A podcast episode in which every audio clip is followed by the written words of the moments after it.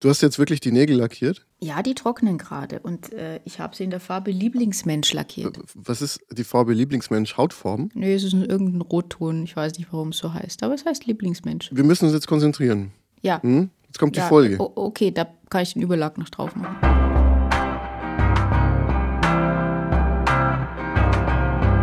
Hallo, Ernstfall. Aufzeichnungen am Rande der Normalität. Bonjour. Servus. Zu den Seltsamkeiten dieser Pandemie gehört es ja, dass man sich sehr nah sein kann und doch sehr fern. Judith und ich zum Beispiel, wir telefonieren viel und schreiben Textnachrichten und so. Und natürlich machen wir auch diesen Podcast, diesen wundervollen Podcast hier. Aber das letzte Mal, dass wir uns in einem Innenraum begegnet sind, ist, ich weiß nicht, wie lange her, weißt du es noch? Wahrscheinlich so zwei Jahre. Innenraum. Oh, oh, ja. Also Du warst mal bei uns und hast unsere Kaninchen gestreichelt, das weiß ich noch. Das war aber schon ja, das 2019 ist ja aber oder so. Ja, wenn, wenn nicht 2018 noch. Also, das ist lang Wahnsinn. her. Ja, ja. Jetzt hat sich das aber glücklicherweise geändert und wir waren in einem sehr netten französischen Café und haben uns ein Deluxe-Frühstück geteilt und zwar Judith und ich und meine Tochter, wobei dieser kleine zehn Monate alte Vielfraß ungefähr die Hälfte gegessen Und du hat. die andere Hälfte. Richtig. Wir waren auch, wir waren auch nicht irgendwie äh, in Frankreich, um das mal zu klären. Wir waren einfach Nein. nur in unserer bayerischen Kleinstadt hier. Also, Wo es ein tatsächlich echtes französisches Café gibt. Also so, Ja, so wirklich. Was so, wo so, sogar die Franzosen sagen, das ist genau wie Hast bei du uns. jemals mit einem Franzosen darüber Nein. geredet? Nein, aber ich habe die Werbeslogans auf der Webseite gelesen. Ah. Ich bin ja heute der Zeremonienmeister dieses Podcasts und habe ein bisschen was inhaltlich vorbereitet und zwar sogar zwei Sachen. Und ich mache heute mal Signposting. Weißt du, was Signposting ist? Das klingt, als würde man Schilder in die Gegend halten. Exakt, und zwar akustische Schilder, denn ich habe einen Uh. Kollegen, der hat viel Radio- und Podcast-Erfahrung und so und der sagt immer, man muss Signposting betreiben, damit der Hörer nicht Weil rausfliegt der Hörer doof ist und nicht zuhört Genau. und nebenbei spült und ähm, oder sich die Nägel lackiert. ach so, ja. Ja, Genau. das machen ja. Viele schlafen ein, dabei habe ich auch schon gehört. So. Und deshalb muss man akustische Schilder aufstellen, ja, dass man sagt, wo es lang geht. Also eigentlich wie bei so einer Gemeinderatssitzung mit Tagesordnungspunkten. Also, ich möchte heute über zwei Themen sprechen. Schild 1, Väterrollendiskussion. Uh. Und zwar eine Diskussion, die durch einen Spiegelartikel ins Rollen gebracht wurde. Und da möchte ich gerne mit dir mich unterhalten. Und wir haben auch einen Gastauftritt. Zweitens, du hast mir neulich erzählt, dass dich deine Krankheit introvertierter gemacht hat. Und das würde ich gerne verstehen. Also reden wir auch noch über Introvertiertheit und Extrovertiertheit. Punkt 1, Punkt 2. So, und hier kommt das Schild. Achtung, Teil 1, Väterrolle. Haben wir einen Jingle dafür? Nee, wir stellen uns das Aber- einfach vor. Aber sing was mal. Väterrolle, Oh Gott, ist ja sie ist im furchtbar. Wandel. Oh, oh Und viele Männer fühlen sich verunsichert, weil sie ihre Frauen nicht mehr mit toxischen Dingen verunsichern können, weil sonst der Spiegel kommt und über sie schreibt. Und jetzt Ja. ein E-Gitarrenriff. Die E-Gitarre ist da, die ist da, aber wir haben keinen Die Verstärker geistige mehr hier. E-Gitarre. Ah, ja, ja, ja. ja siehst du, Ja. die Entmannung des Mannes durch Jetzt stell dir Entziehen vor, seines ja Verstärkers. genau, wir, wir machen jetzt mal Kopfkino. Wir stellen uns jetzt vor, dass Jimi Hendrix, so wie er damals die amerikanische Hymne zerlegt hat, zerlegt er jetzt so ein Vatertagslied. Äh, so, so ein Mallorca, so ein Mallorca-Ibiza-Schlager. Und dann kommen wir und wir reden jetzt über dieses Thema. Liebe Judith, Franz. du bist völlig im Bilde, gell? Total. Ich habe ja Hausaufgaben bekommen für diesen Podcast. Jetzt müssen wir es nur schaffen, die Menschen, die hier zuhören, mitzunehmen. Genau, ich habe ja der Judith so einen kleinen Semesterapparat-Ordner bereitgestellt. Und ke- kennt es noch jemand, Semesterapparat? Da, darüber würde ich kurz reden. Das, der Semesterapparat war, als wir noch jung waren, äh, ein Ordner, der in der Bibliothek stand. Den musste man sich ausleihen und dann musste man den kopieren. Und das war Ja. so meine erste Tätigkeit als Philosophiestudent überhaupt. Nämlich, ich habe einfach wirklich 800 Seiten kopiert. Äh, Eigentlich habe ich kopieren lassen von einer netten Studentin, die mir das erklärt hat, die schon älter war.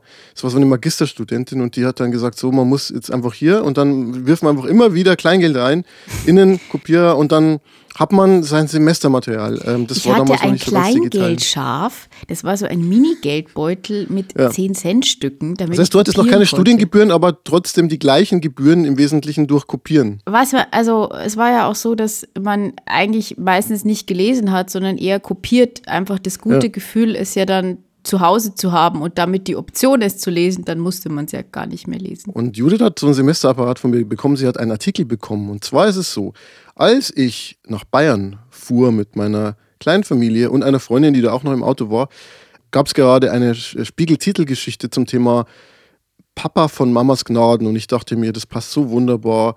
Bin mal gespannt, was die da so schreiben. Wenn ich schon in der Väterzeit bin, in der Elternzeit bin, dann muss ich mir das auch mal geben und auch vor allem diskutieren mit Menschen. Und der Weltöffentlichkeit. Und der Weltöffentlichkeit, also Full Disclosure, wir nehmen sehr früh auf. Ähm, diese Folge erscheint ja erst Anfang Mitte September und heute ist der 21. August. Das heißt, die Debatte, von der wir reden, ist entweder abgeebbt oder schon explodiert, aber ich glaube, wegen Afghanistan gibt es vielleicht ja. auch andere. Mhm.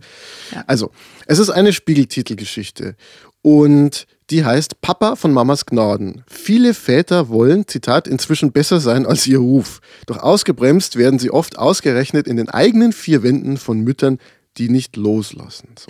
so ist die Überschrift und die Unterüberschrift. Und die These ist, die Gleichberechtigung zwischen Mann und Frau bei der Kindererziehung, die würde eigentlich ja durchaus Fortschritte machen, denn die Väter wären durchaus oft bereit, mehr Verantwortung zu übernehmen für die Kinder, aber die Mütter würden verhindern, dass sich die Männer einbringen, weil sie sagen, ja, das ist jetzt hier meine Domäne, geh weg. Die Botschaft des Artikels ist also, Mütter, lasst bitte auch mal los. So.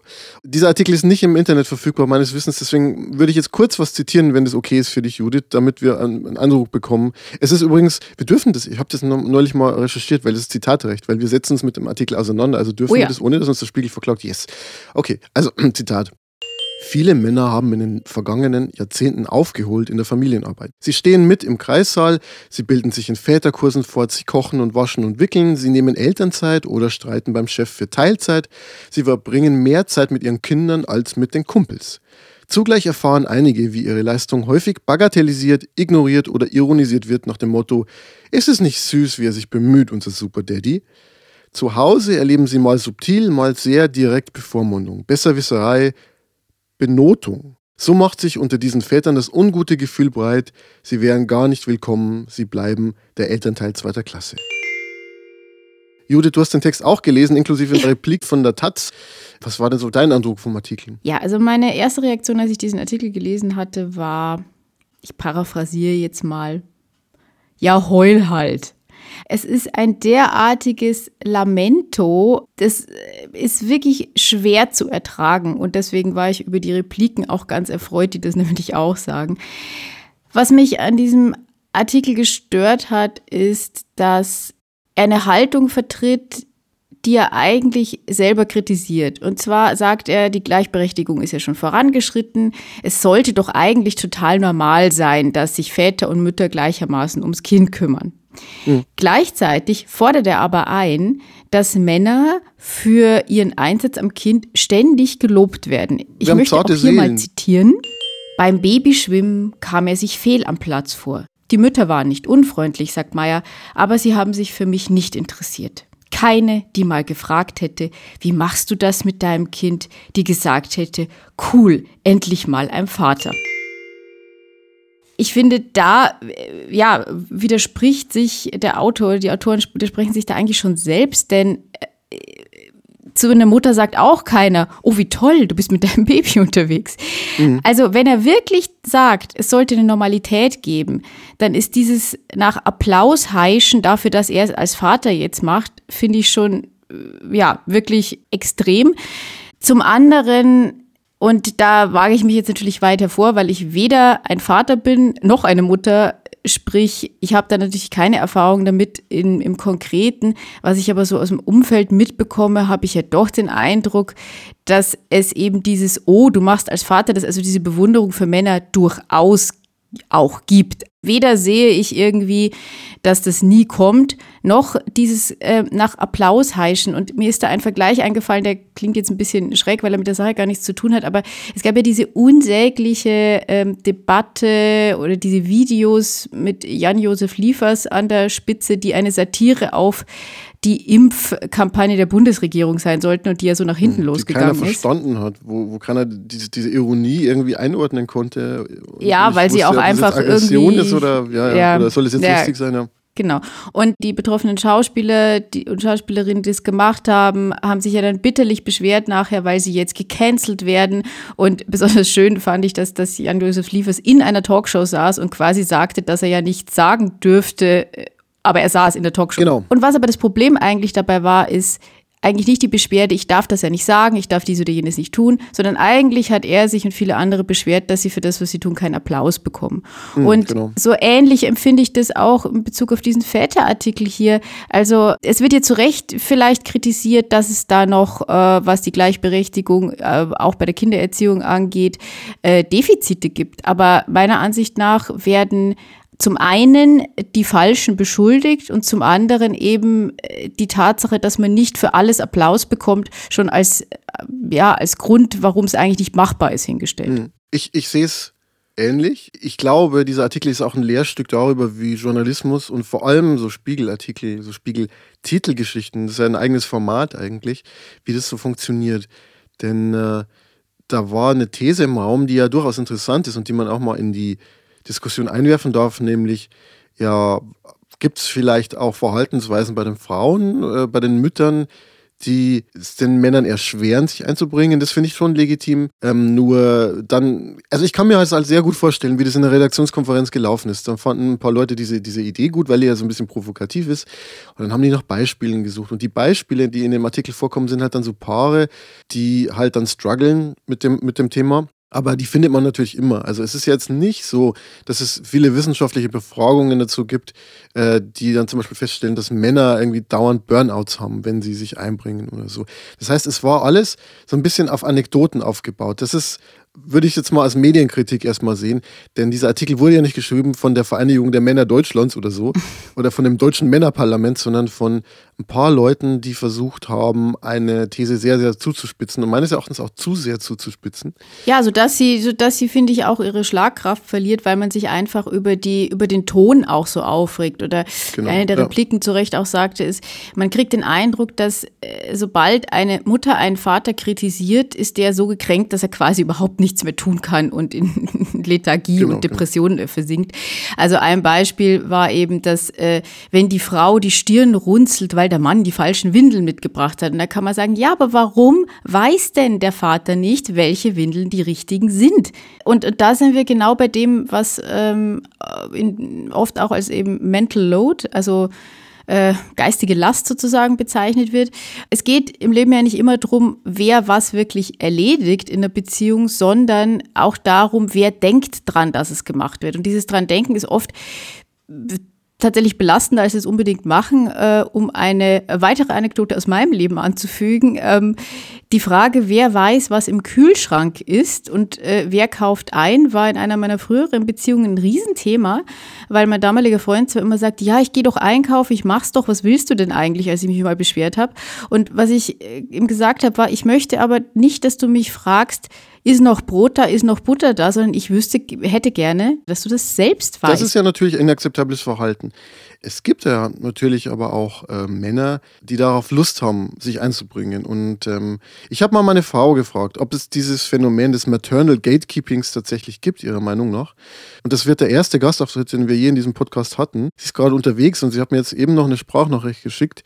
Vielleicht ganz interessant, was sie dazu sagt. Das sind sehr private Entscheidungen, wie man zum Beispiel auch die Elternzeit aufteilt. Und man muss nicht immer alles politisch entscheiden, was wirklich den innersten Lebensraum angeht. Und ich sehe es eben auch gerade in meinem Freundeskreis. Da gibt es sehr, sehr unterschiedliche Aufteilungen, was die Elternzeit angeht.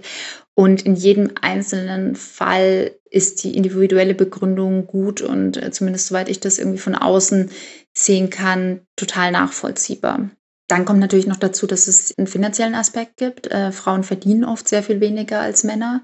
Äh, und das ist ein strukturelles Problem. Das hat überhaupt nichts mit Maternal Gatekeeping zu tun. Und gerade in äh, einem soziokulturellen Milieu, wo die Einkommensunterschiede einfach wirklich äh, durch diese strukturelle Diskriminierung enorm sind, äh, ist es wirklich zynisch, dann von Maternal Gatekeeping zu reden. Also insofern verstehe ich da schon den Taz-Artikel. Was die ganze Auseinandersetzung angeht mit dem Begriff an sich, natürlich ist diese Spiegelüberschrift polemisch, natürlich ist Taz genauso polemisch und auch vorhersehbar, so wie die Taz zurückschießt. Und nichtsdestotrotz glaube ich, dass da eine, ein, ein Körnchen Wahrheit steckt darin, weil ich kenne den Begriff Maternal Gatekeeping, der wird unter Müttern diskutiert, wahrscheinlich vielleicht unter Vätern auch, ich weiß es nicht. Also ich höre den immer wieder, ich beleuchte das auch immer wieder kritisch mit meinen Freundinnen, mit anderen Müttern. Da gibt es wenige, die sagen würden, sie kennen dieses Phänomen nicht. Also ich meine, ich denke da nur an mich, Franz, ähm, wie wir uns wegen der Frage Stoffwindel versus Plastikwindel verhakt haben, weil ich da eine gewisse Ansicht habe und du du ähm, einfach aus manchmal äh, Convenience eben da eine andere Entscheidung triffst. Das ist ja auch etwas, wo ich sagen würde, naja, also äh, wer bin ich dann, der der momentan Hauptbetreuungsperson vorschreibt, welche Windelart sie zu verwenden hat. Also wenn es darum geht, das finanziell zu entscheiden, da ist es ganz klar, dass man darüber nicht reden kann. Klar merke ich schon bei mir, dass ich auch immer etwas erstaunter bin, wenn ich mich jetzt in meiner eigenen Berlin-Bubble angucke oder mich auch umgucke und da feststelle, dass da schon viele Frauen ähm, dann doch deutlich längere Elternzeiten nehmen als die Männer. Ähm, ich glaube halt, dass wir alle sehr stark sozialisiert sind auf eine gewisse Art und Weise ähm, und dass gerade so Breaking Points wie ähm, Eltern werden dafür sorgen, dass, dass wir gewisse Sozialisation auch annehmen. Ähm, ich erlebe da schon auch, dass das nicht passiert in der großen Diskussion. Also es ist wirklich ja nicht so, dass da ähm, Frauen irgendwie zu ihren Männern gehen und sagen, ja, ich hätte gerne eine so und so lange Elternzeit oder so und so kurze Elternzeit und der Vater sagt, der werdende Vater sagt, ja, aber ähm, ich möchte dich in der Küche haben, sondern das wird schon irgendwie sehr selbstverständlich so aufgeteilt, äh, diese Rollenverteilung, weil sich alle damit wohlfühlen. Und ich glaube, das ist halt auch auf der Punkt. Also es kostet halt deutlich mehr, irgendwo hineinzugehen und sich nicht so wohl zu fühlen, vielleicht mit einer Entscheidung. Also ich denke da daran, wie es war, als ich diese Probleme äh, im Job bekommen habe während der Elternzeit, also neue Entwicklungen in meiner ähm, Arbeit äh, anstanden und ich mich überhaupt nicht mehr wohlgefühlt habe und dachte, dann auch zu dir gegangen bin und gesagt, ey, vielleicht sollte ich einfach die Elternzeit verlängern, weil du ja, du magst ja, du liebst deinen Job ja schon sehr und ich bin mir gerade nicht mehr so sicher, wie es wie es bei mir weitergeht und ach keine Ahnung, da muss ich dich ja nicht vom Arbeiten abhalten so. Und du mir massiv widersprochen hast und gesagt hast so nee, du gehst jetzt erstmal zurück, ich freue mich auf die Zeit mit meiner Tochter. Ich mache das gerne. Und du guckst dir mal an, wie das, wie das sich entwickelt in, in deiner Zeit. Und das war für uns beide echt out of the comfort zone, weil ich gerade mich total eingegroovt hatte mit unserer Tochter und du äh, mega Spaß hattest gerade an deiner Arbeit. Und trotzdem war es halt richtig, weil ich mich halt dementsprechend dann konfrontieren musste mit meinem Unwohlsein, mit meiner Arbeit und da auch dann Konsequenzen gezogen habe, indem ich mir einen neuen Job gesucht habe, so direkt nach meiner Elternzeit. Das ist halt nur so ein kleines Beispiel von, wie man dann doch irgendwo äh, die Diskussion suchen muss, um rauszufinden, was denn eigentlich hinter diesen Reflexen, die wir alle aufgrund unserer Sozialisation haben, eigentlich steckt.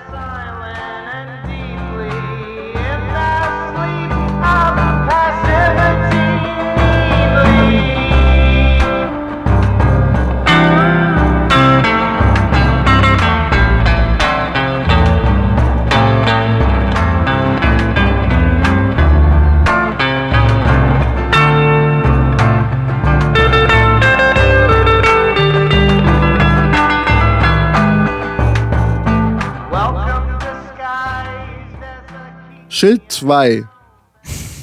Wir haben ja neulich telefoniert und du hast erzählt, wie sehr es dich dann doch noch anstrengt, Leute zu sehen und sei es nur im Rahmen von so Sachen wie Behördengängen oder Einkäufen. Und dann meinte ich, sag mal, Jude, kann es sein, dass dich Corona und deine Krankheit introvertiert gemacht haben und da wurdest du dann nachdenklich. Und jetzt willst du wissen, was beim Nachdenken rausgekommen ist. Exakt. Ja, ich glaube, diese Introvertiertheit, Extrovertiertheit Debatte, ich, ich habe mit der schon immer so ein bisschen gefremdelt, weil ähm, mich Menschen, die mich nicht gut kennen, eher als extrovertiert bezeichnen würden. Ähm, auch so ein Podcast ist jetzt ja per se nicht besonders introvertiert, aber gleichzeitig bin ich eigentlich ein schüchterner Mensch und war auch ein sehr, sehr schüchternes Kind. Und von daher, äh, glaube ich, hatte ich ohnehin schon immer beide Seiten. Aber ich glaube, mir geht es gerade so, wie es vielen Menschen durch Corona eh schon geht. Man hat ein bisschen verlernt, wie der Umgang mit, mit anderen Menschen, mit vielen anderen Menschen ist. Und was dann noch dazu kommt, ist schon durch die Erkrankung. Und da hast du was gesagt, was ich ziemlich, äh, was ich ziemlich treffend fand. Du hast nämlich gemeint, dass mein Hauptansprechpartner, äh, die Menschen, die mit mir kommuniziert haben in den letzten Monaten, äh, so in live äh, Ärzte waren. Also, mhm. dass ich im Endeffekt eigentlich in den allermeisten Gesprächssituationen eigentlich Patientin war. Natürlich nicht, wenn ich mit meinen Freunden telefoniert habe und so, das ist schon klar. Aber so der, der Umgang im, im Alltag war eigentlich immer in dieser Rolle und Position. Und äh, vielleicht ist es auch deshalb und diese Erinnerung daran, die mich jetzt da so ein bisschen ja, zurückweichen lässt, wenn es um zu viele Termine mit, mit, mit Menschen geht. es ist eigentlich nur der Versuch, dir zu sagen, dass ich das Frühstück mit euch ganz furchtbar fand. Nein, Spann. Ja, ja. Aber ähm, ich merke trotzdem auch so ein, so ein Termin, der ich, ich total schön fand, aber ich war danach trotzdem sehr erschöpft und ich hatte dann Mm, noch am späten Nachmittag einen Physiotherapietermin und ich war da wirklich ähm, so, dass ich mich schon überwinden musste, dahin zu gehen, einfach weil ich wusste, okay, jetzt muss ich nochmal kommunizieren mit jemandem. Und ähm, mm. das ist etwas, was ich von mir so noch nicht kannte. Ich glaube, man muss auch begrifflich sortieren, also weil du sagtest, schüchtern. Es gibt ja angeblich, habe ich gelesen, auch Leute, die extrovertiert und schüchtern sind und Leute, die introvertiert und nicht schüchtern sind. Mhm. Also Introvertiertheit ist ja, wie das Wort sagt, erstmal nur so eine nach innen gerichtetheit und eine Extrovertiertheit ist, oder Extravertiertheit, Extraversion, glaube ich, ist so der Fachbegriff, ist eine Gerichtetheit nach außen. Das heißt, die Extrovertierten suchen die sozialen Situationen eher, sind so laut und energisch und die nach innen gerichteten sind halt eher still. Ja, also man kann ja auch schüchtern sein im Sinne von, ah, ich habe jetzt ein Problem mit diesen Leuten, mit denen will ich nichts zu tun haben, aber ich bin gar nicht still. Und also ich habe dich halt immer erlebt als jemand, der wirklich auch beide Seiten hat. Also ich meine, du warst ja im Theater, du warst Politikerin, das auf sich auf eine Bühne stellen und Netzwerken und im Team arbeiten, was man da in beiden Fällen ja braucht, das ist sicherlich ein Zeichen dafür, dass man extrovertiert ist. Ich habe dich aber auch erlebt als jemanden, der dann auch mal wirklich diesen Rückzug braucht und äh, Couchen ganz gut findet. ja, also tatsächlich glaube ich, und das ist vielleicht sogar der Bogen zu dem, was wir vorher besprochen haben mit dem Thema Mütter sein und Väter sein. Ich glaube, dass Menschen schon davon profitieren können, wenn sie als Ansprechpartner oder als sagen wir, sozialen Kontext nicht nur zum Beispiel Familie haben oder auch in deinem Fall nicht nur Medizin und Ärzte, sondern eine gewisse Vielfalt. Und da hat uns Corona ja alle ein bisschen eingeschränkt, dich natürlich durch deine Krankheit vielleicht ein bisschen mehr.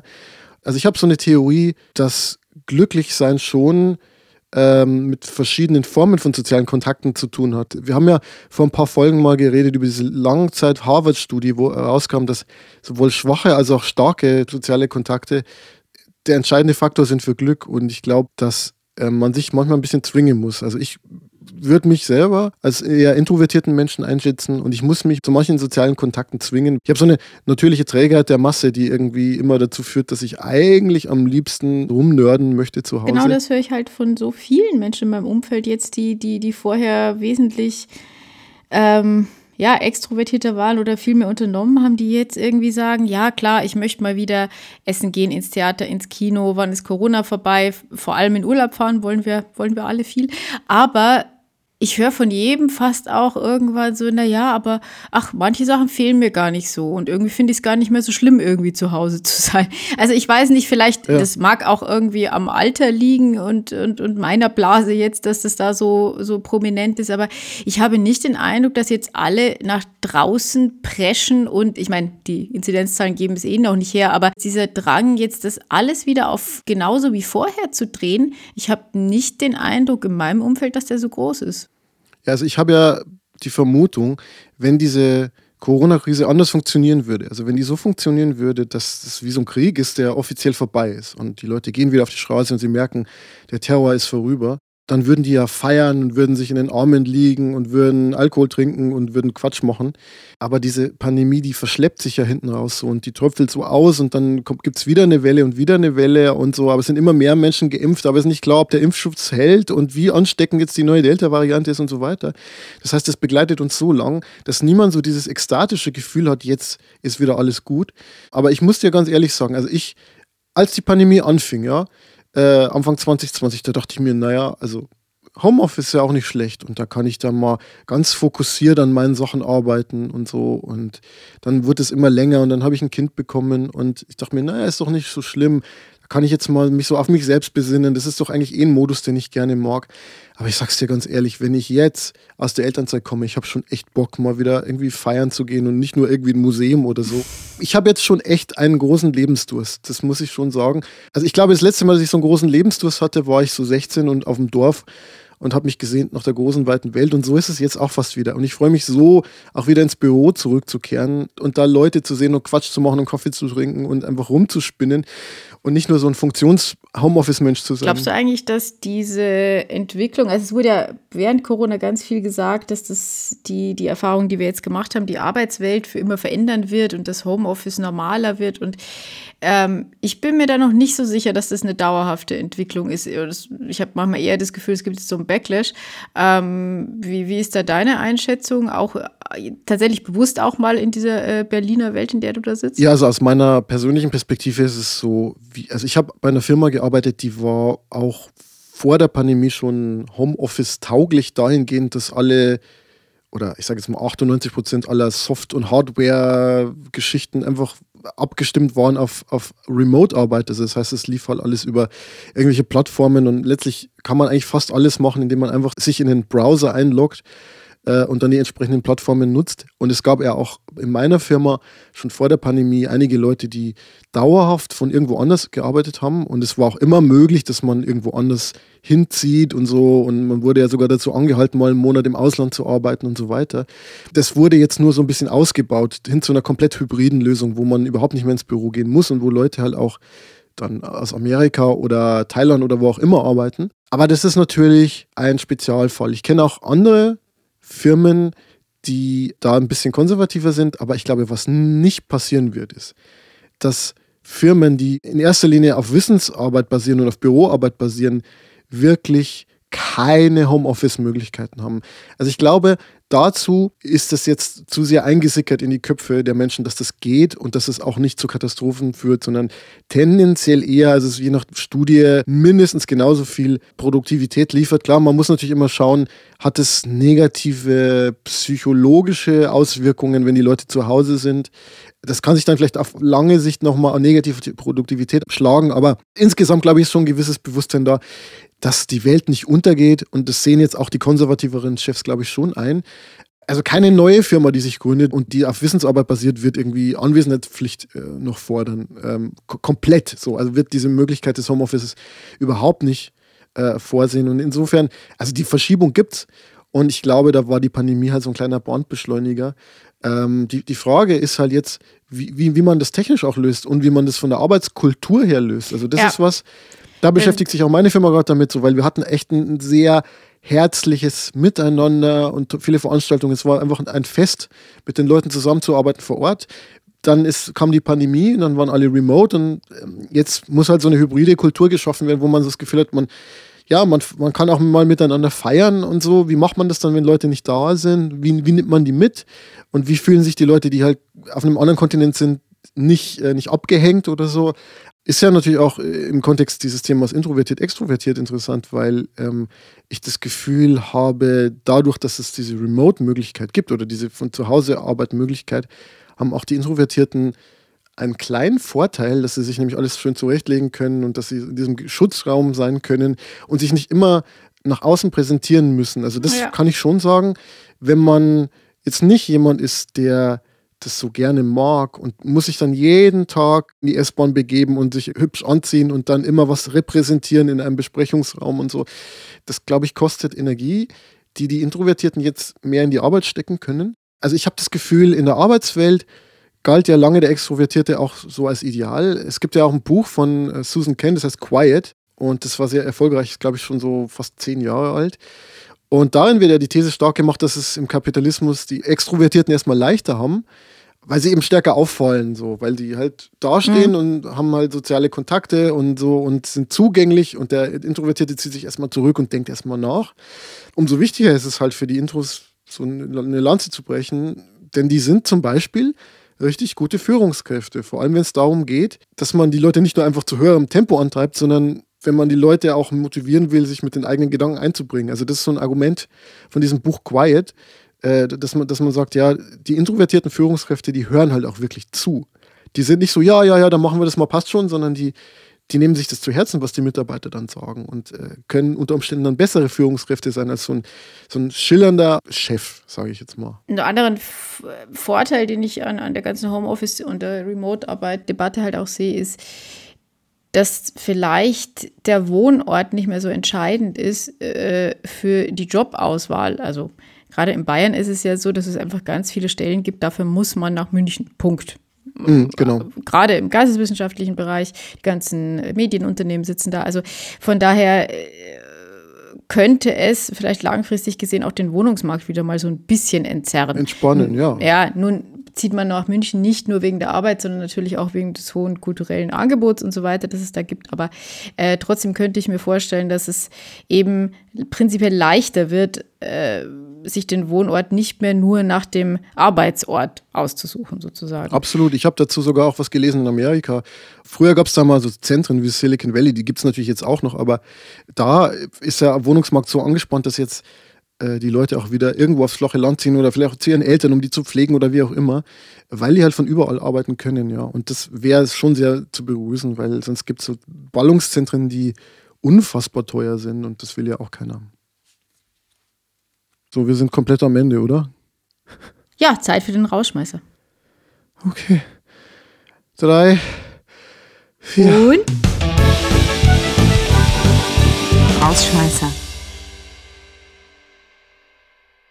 Das ist ja wahrscheinlich unsere letzte Folge, die wir mit so großem Vorlauf aufnehmen. Ich denke, wir können dann im weiteren Herbst wieder zu zeitnäheren Aufnahmen zurückkommen. Jetzt im August ist die Frage von Afghanistan und wie dieses Land so schnell wieder an die Taliban fallen konnte, natürlich ein großes Thema.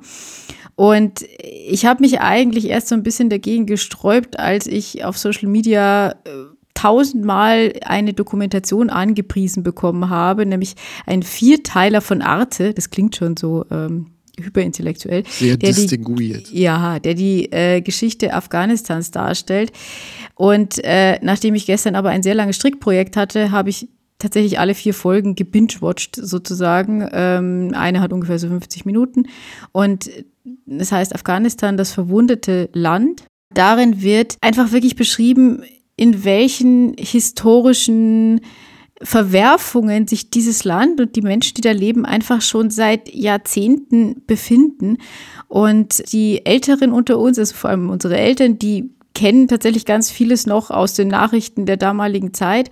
Und auch ich wusste natürlich irgendwie auch aus dem Politikunterricht, dass äh, die Sowjetunion da mal war und dass dann äh, die damals Mujahideen dann gegen die Kommunisten gekämpft haben und deswegen von den Amerikanern unterstützt wurden. Aber was für ein Kuddelmuddel das Ganze tatsächlich wirklich ist, äh, wurde mir mal wieder sehr, sehr deutlich in, in dieser Dokumentation. Und was da auch sehr stark rauskommt, ist, dass es einfach ganz schwierig ist, wenn man mit Bewertungen ankommen will, wie die einen sind die Guten, die anderen sind die Bösen.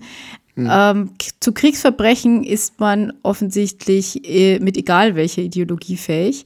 Und gleichzeitig macht die Dokumentation es sehr gut, zum einen mit wirklich relevanten politischen Führern dieser Zeit, sofern die noch leben, äh, zu reden, aber auch mit einfachen Leuten, die es geschafft haben zu fliehen und äh, ihre Lebensgeschichte, die so von diesem Land geprägt ist und von, von den Zerwürfnissen in diesen vielen verschiedenen Gruppen nochmal zu zeigen. Und was einem auch so richtig klar wird, ist, dass es eine sehr naive Herangehensweise der Koalition unter der Führung der Amerikaner war, einfach mal da irgendwie so Demokratie hinzubringen und dass da einfach Fehler gemacht wurden, die ja mit Ankündigung waren und äh, Deswegen auch so die Frage, die ja zurzeit auch viel diskutiert wird, hätte man diese Entwicklungen, die jetzt so rapide kamen, nicht absehen können.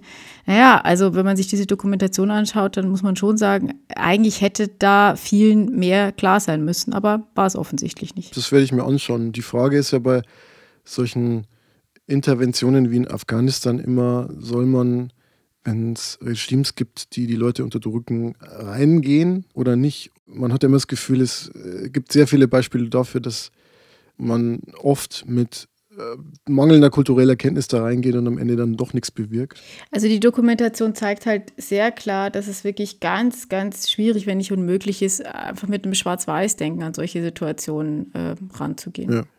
Okay, mein Ausschmeißer bezieht sich auf das, was wir vorhin zum Thema Introvertiertheit gesagt haben, so ein bisschen und auch auf die Arbeitswelt. Wir haben ja darüber gesprochen, dass unterschiedliche Menschen mit ja, unterschiedlichen Persönlichkeitsstrukturen, zum Beispiel introvertiert, extrovertiert, ja auch unterschiedliche Schwachstellen haben oder Probleme haben. Und ich bin sehr davon überzeugt, dass wir in der Arbeitswelt noch viel mehr mit solchen Schwächen konstruktiv umgehen sollten. Das ist ja oft immer noch nicht der Fall. Also wenn ich zum Beispiel in einem Vorstellungsgespräch gefragt werde, ja, was sind Ihre Schwächen? Da wird ja dann von den Karrierecoaches immer noch empfohlen, ja, irgendwo sowas, irgend so eine Strohmann-Antwort zu bringen wie, ja, ich habe eine Schwäche für Schokolade und ja, nicht ehrlich zu sein. Und das führt zu einer unguten Kultur, glaube ich, die sich so nicht, nicht aufrechterhalten, dass, ohne dass es toxisch wird, ja, weil alle sich inszenieren, keiner lässt Schwächen zu. Ähm, zum Beispiel sagt dann die introvertierte Person, ja klar, habe ich Lust auf ein Großraumbüro und einen gemeinsamen Saunagang als Teamaktivität und dann gehen wir noch zum Karaoke singen. Und sie trauen sich dann vielleicht nicht zu sagen, ich brauche einfach mal Abstand oder so. Und äh, das ist jetzt eben nicht nur ein Thema, für Berufseinsteiger oder Leute auf den niedrigeren Karrierestufen, sondern eben auch für Führungskräfte, glaube ich. Wie gehe ich mit Ängsten, mit Therapiebedarf, mit psychischen Störungen, mit Abgrenzung, mit Scham, Psychohygiene am Arbeitsplatz um, mit diesen ganzen Themen? Bei mir selber, aber auch bei anderen. Und das wird in dem Podcast The Anxious Achiever verhandelt. Das ist ein Podcast äh, des Harvard Business Review. Das ist ein sehr, eine sehr einflussreiche Wirtschafts- und Managementpublikation, vielleicht die wichtigste auf der Welt. In den einzelnen Folgen kommen Experten zu Wort und jede Folge kreist so um einen Aspekt seelischer Gesundheit am Arbeitsplatz. Und ja, der Podcast ist auf Englisch. Und ich würde sagen, man kann diese Empfehlung so als weiteren Beitrag zu einem Thema sehen, das uns beiden, glaube ich, sehr wichtig ist, nämlich, dass man Verletzlichkeit zulässt in unterschiedlichen Kontexten, nicht nur, aber eben auch am Arbeitsplatz. Und jetzt machen wir Schluss, oder? Ja, ich finde, es reicht. Ich, ich, muss, ich muss die nächsten Tage so viel packen für diese Reha. Ähm, da muss man ja, also ich, äh, die brauchen verschiedene Schuhe. Also äh, ich möchte mal betonen, ich bin ja, ich bin ja nicht so ein, ich bin nicht die Klischeefrau mit den vielen Schuhen eigentlich. Aber ich brauche mehrere Paar Turnschuhe mit verschiedenfarbigen Sohlen, weil die weißen dürfen nur in der Halle und die anderen da. Und ich, ähm, ich stehe noch vor einer logistischen Herausforderung und manches besitze ich auch gar Aber nicht. Aber du hattest doch das Problem, dass du gar keine Turnschuhe benutzen kannst, weil du sehr viel mit Absätzen gelaufen bist, sodass sich deine ja. Füße so deformiert haben wie bei einer japanischen äh, Gescha. Ja, äh, das, ist, das ist richtig. Ähm, ich muss sagen, dass mich äh, mein Hund von den Absätzen geheilt hat. Also was bei anderen durch Kinderwagenschieben passiert, dass Frauen plötzlich irgendwie flache Schuhe tragen, ist bei mir mit dem Hund passiert. Weil irgendwann fand ich es dann doch blöd, diese Absätze immer in den äh, auf den Grünstreifen in den Rasen zu piercen und da drin stecken zu bleiben. Das heißt, ähm, meine Turnschuhzahl hat tatsächlich zugenommen, aber anscheinend noch nicht ausreichend für eine sportbezogene Reha. Um Gottes Willen, ich weiß nicht, wie ich das überstehen soll. So Angst? Ein bisschen, ja. Ich habe äh, hab von einer äh, Instagrammerin, die da gerade aktuell ist, äh, geschrieben bekommen, es sei ein Sportbootcamp. Also ich habe. Tja, ich werde nur auf einer Insel sitzen und den Trottellummen beim Brüten zusehen. Happy Lumming. Servus.